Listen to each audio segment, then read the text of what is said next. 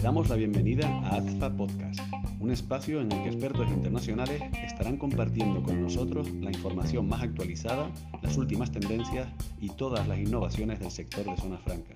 Bienvenido.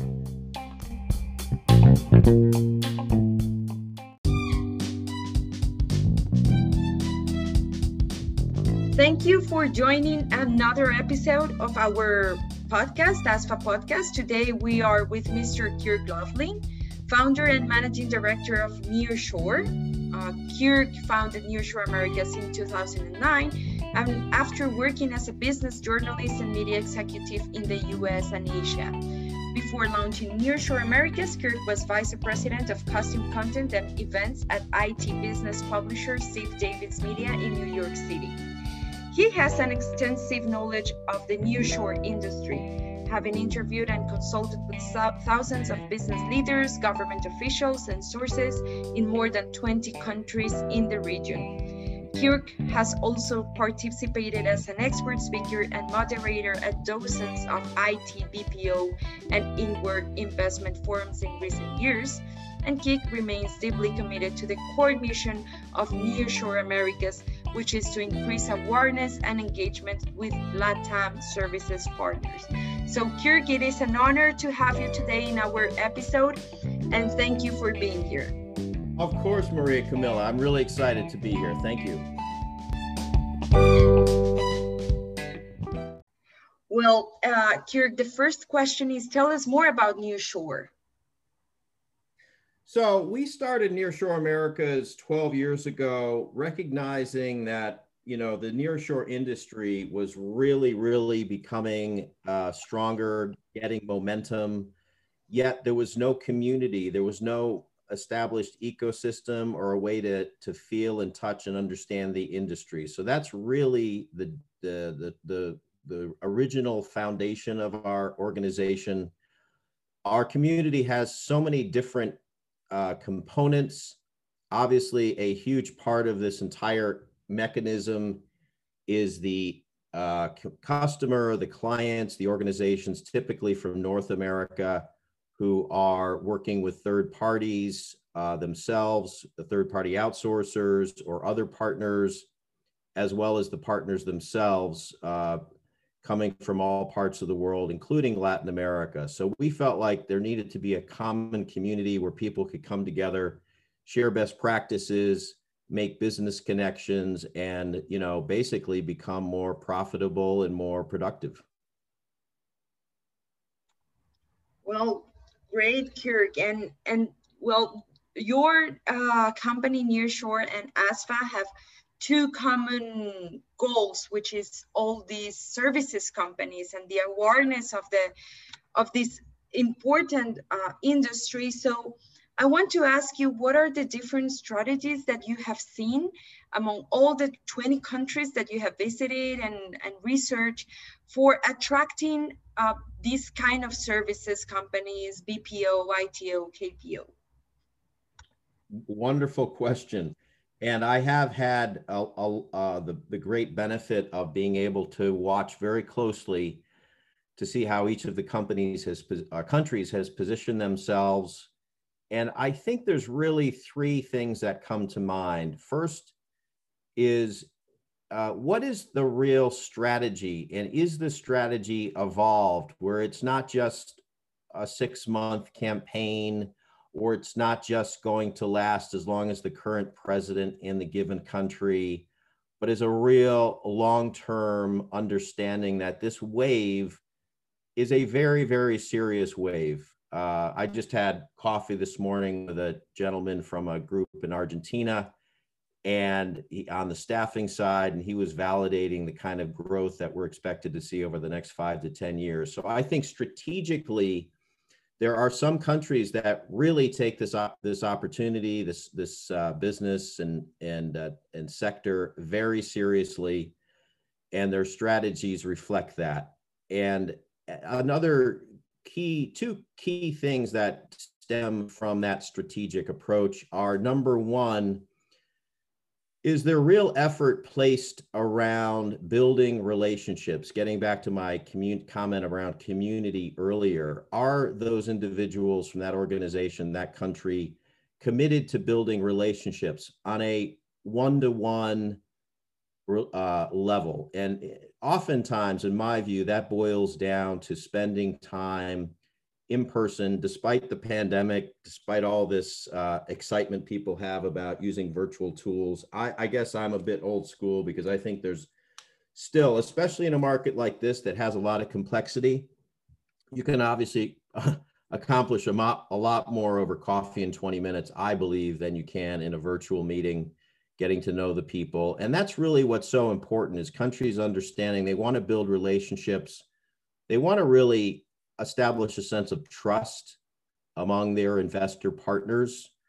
And then I think the other part that is also crucial is are does that strategic approach include an understanding of how to market in a way that reaches the, the target audience? Are they uh, participating in thought leadership? Are they participating in webinar opportunities? Are they attending conferences? Do they have do they exploit the opportunities that are out there to communicate the message that that helps people understand their country? So so I, i've seen remarkably strong examples of that kind of approach and i've seen remarkably weak examples. Uh, i think by and large overall i think all of the countries generally have done a better job over time. I think the best practices especially with the investment promotion agencies continue to evolve. And at the same time, I think there's been a, a greater understanding of how much potency the nearshore market has, especially in some of the higher levels uh, of government. It doesn't hurt that the IDB president, the Inter American Development Bank president, we did an interview with him a few weeks ago, and he spoke very positively about the nearshoring trend and how important it is to the IDB and its IDB country members. And I think all of that's a really good sign for all of us in our community. Thank you, Kirk. And, and there I want to highlight, uh, well, what the services sector represent for the free zones for, for this audience that follow us. 35% uh, of the free zones in Colombia are dedicated to services. Uh, in Costa Rica, eight, um, the free zones contribute 8% to the total GDP. And from the 375 users, 216 are dedicated to the services, especially BPO and ITO. Um, so 9,500 million exports of services from the free trade zones and 4,700 million correspond on IT. And for Uruguay, uh, well, they have 13 free trade zones.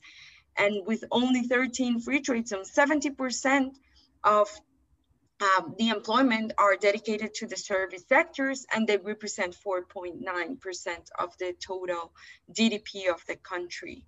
So definitely I agree with you about this strategic approach, creating communities, uh, I highlight the case of, for example, Zona America in Uruguay, where they don't sell themselves as a free trade zone, but more as a campus for creating all this community that you were talking about. So, well, there, there are many, many places, uh, many policies and, and things to be done within the, the countries. And my next question um, is regarding the talent what are the, the kind of skills that these companies and the investors are requiring in each, um, uh, well, in this sector? Mm-hmm. Uh, you know, I have to be uh, really blunt about that, Maria Camilla. I think it the entire apparatus, the entire industry moves based on English competency. It, it's so fundamental. Um, you know across the board it's the it's the common ingredient that you see the entire outsourcing or nearshore services industry is driven by.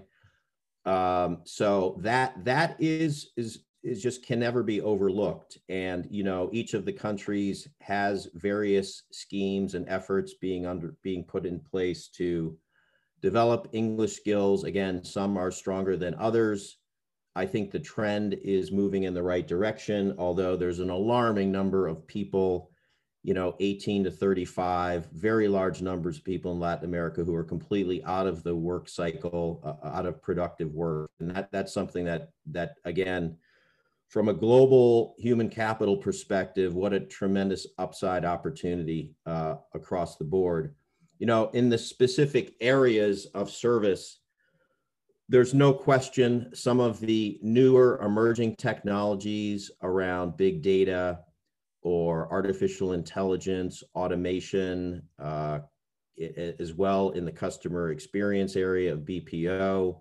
We see more and more BPOs increasing their technology strength to improve the customer experience through user interfaces and things. So overall, we see a rise if you will, and the uh, sophistication of the services sector, um, which I obviously I think is a very positive thing as well. In some countries, there's a bit of a negative negative uh, bias or negative uh, image uh, BPO or call center companies may have had.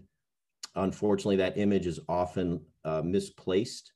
And I think over time, as more and more countries and members of our ecosystem recognize that some of the world's biggest brands, just go through the list Amazon, Citibank, uh, Federal Express, uh, Thermo Fisher, um, uh, Washington Mutual, uh, Pinterest, uh, LinkedIn. I mean, there's so many examples of major, major corporations, uh, global organizations, depending on the talent and creativity of Latin America professionals. As you could probably tell, I'm very passionate about this. I think it's important for us as members of the global community to recognize how, how much Latin America contributes to, to the larger uh, global economy. Thank you.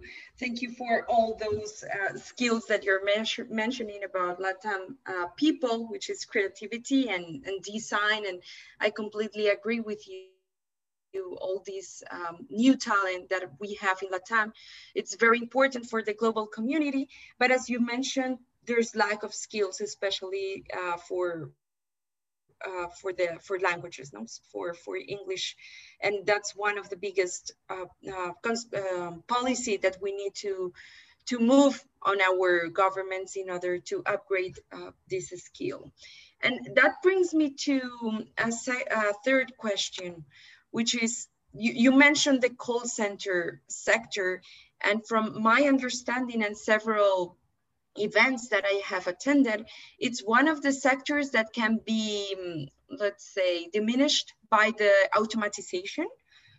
How do you see it? Do you see it that really in the future we're going to be only talking to a chatbot or do you see that after this pandemic especially we're going to return for a more human interaction right well, it, it's a really, really fascinating question because we have been talking about this topic now for a good three or four years or more. And during that time, you know, when you sit back and witness the kinds of increasingly powerful, but also increasingly complex uh, products and services, electronic products, and, and, and things that get rolled out into the market, uh, the end consumer, whether it's a business or a, an actual consumer, they're still trying to interpret how to use these things. Um, you know, it could be as simple as the Alexa app uh, from uh, Amazon, uh, where not everything uh, works so well in an automation solution.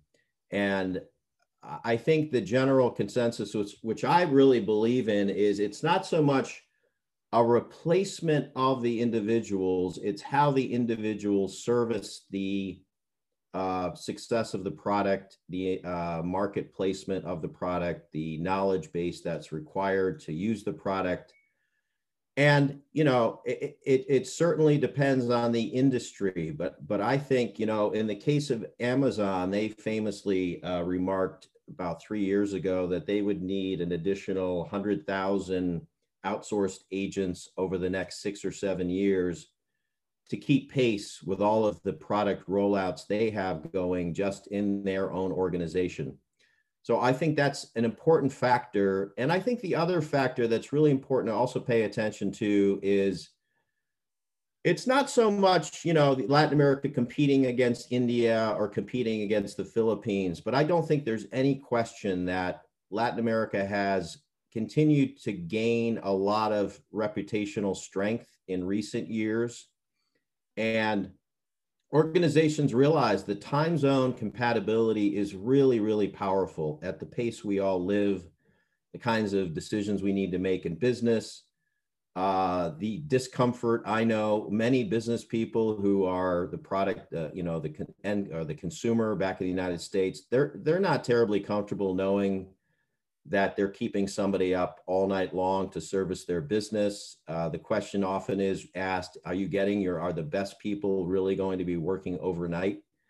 So, so anyway, just, just to kind of point that out that I don't see any diminishment in the, in the, at least in the, you know, short to medium term, perhaps, you know, as the younger generation comes along and they have greater comfort with uh, with automation, perhaps. But I, I even know with my 18 year old son, he's begun his own stock portfolio, and he'll he'll come to me and say, "Dad, I don't understand. You know why." Um, why this stock uh, why i was charged this fee to take care of my portfolio and you know immediately it's like you, you obviously don't have enough information the company the brokerage is not giving you enough information and he's like, You're right, Dad. I have to make a phone call. And I think those kinds of things never truly go away, especially when it's crucial issues like healthcare or your money or some kind of personal events that really affect you and your and your lifestyle. Hmm. Thanks, Kirk, and that's excellent news, especially for for the all these spaces that we have available on the free trade zones with high dedication for the for receiving BPO uh, companies and out, outsource and offshoring companies. So uh, thank you for giving us this great feedback. Conecta tu negocio con el mundo a través de Panamá. Descubre las oportunidades de operación y cómo podemos apoyarte en Panapark Free Zone.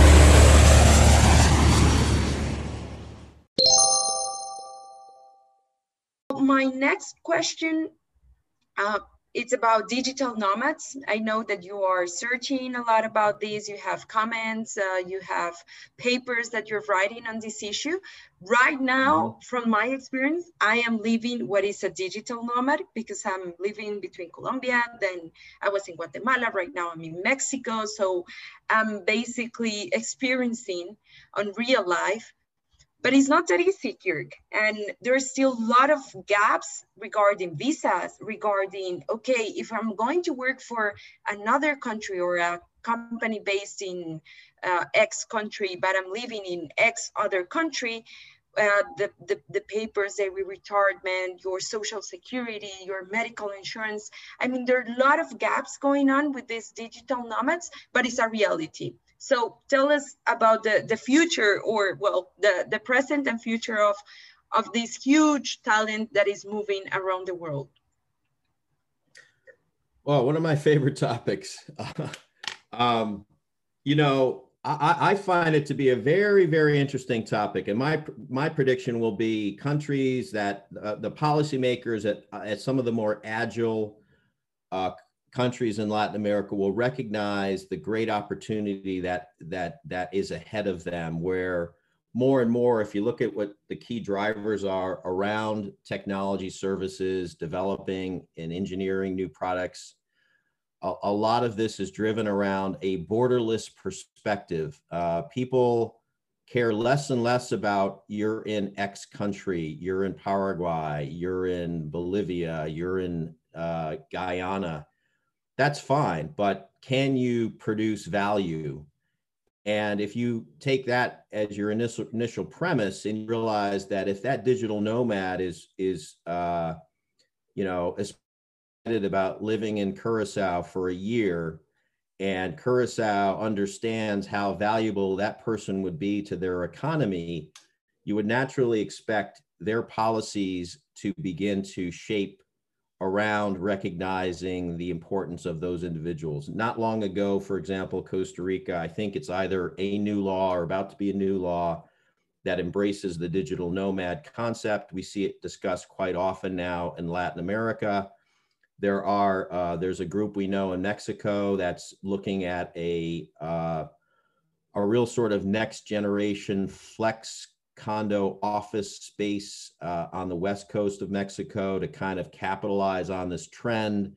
If you could just put yourselves in the shoes of a, say, it's a software development organization in Toronto, uh, from about you know November to March, if that company had the the freedom to send its people to a much more pleasant climate, uh, clearly that gives them an edge uh, and the host country down in Mexico, if they're if they're uh, you know wise to the opportunity, they will develop policies that will welcome those kinds of investments, those kinds of activities. I think it's also really important to note that I mean there's there's sometimes a uh, a di- dismissive attitude toward digital nomads. You know, they're sort of in their own bubble. They're coming in. They're they're you know living in short term housing. They're you know uh, hanging out at the Starbucks and things like that. But we have seen countless examples of entrepreneurs going to markets like Belize or Uruguay or Argentina or some of the Caribbean countries and they set up there and they make connections there they become part of the ecosystem and they build their own services business. The services business is exporting activity. So uh, my, i guess my my point in summary here is the the advantage will go to countries that understand what the policies need to be to have that flexibility.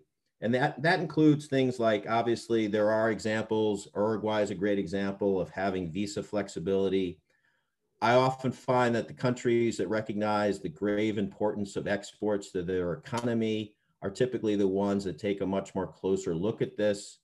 Uh, so, so that would be my prediction going forward.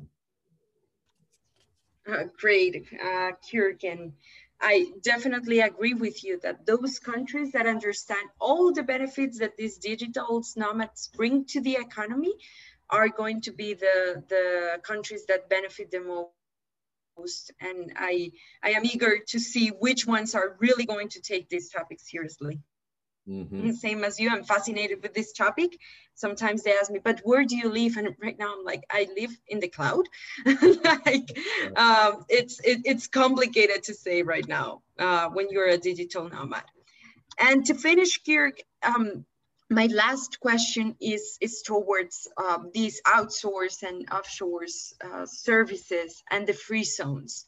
How do you see it? Do you see opportunities and the challenges? What do you, what do you, what do we need to do better? What kind of policies do we need to uh, integrate on the free trade zones uh, to bring more of these outsource and uh, offshore companies into our free zones? Sure. Well, you know, I'm actually quite bullish on the free trade zone opportunity. I believe, number one, when clients want to see, touch, and feel a marketplace, they want to get a sense of the productivity, the work environment, people coming together collaboratively.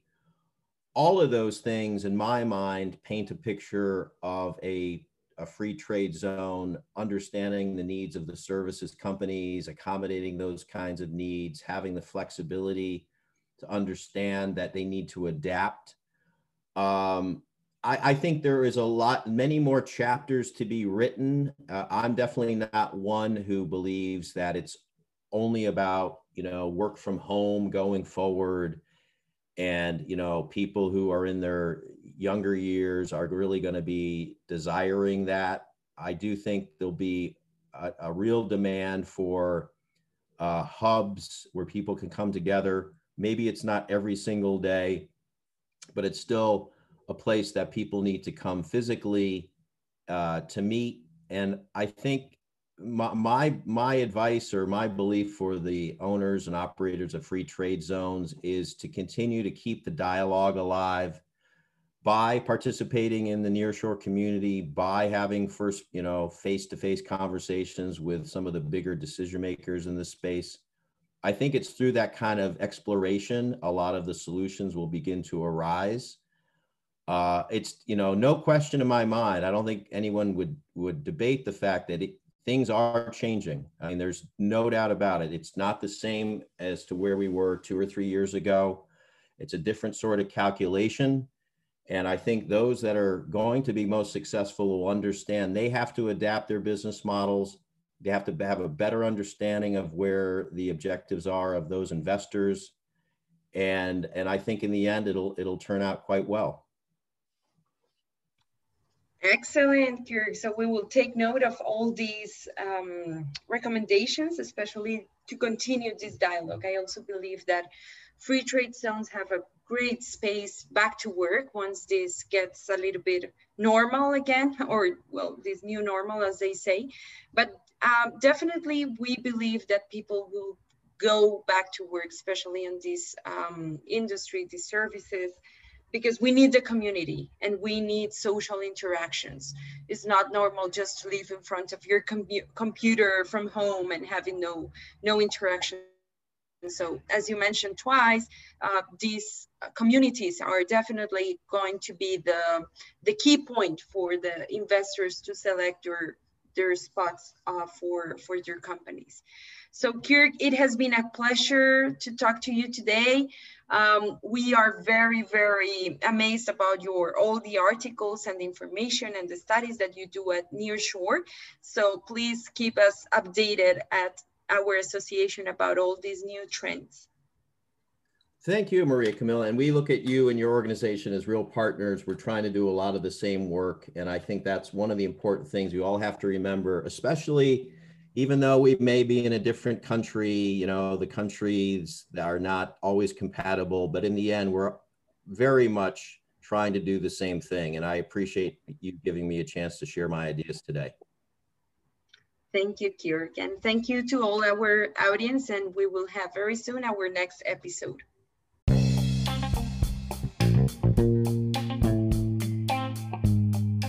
Muchas gracias por acompañarnos. Los esperamos en nuestro siguiente episodio. No olviden seguirnos en AZFA Podcast, el podcast de las zonas francas de Iberoamérica.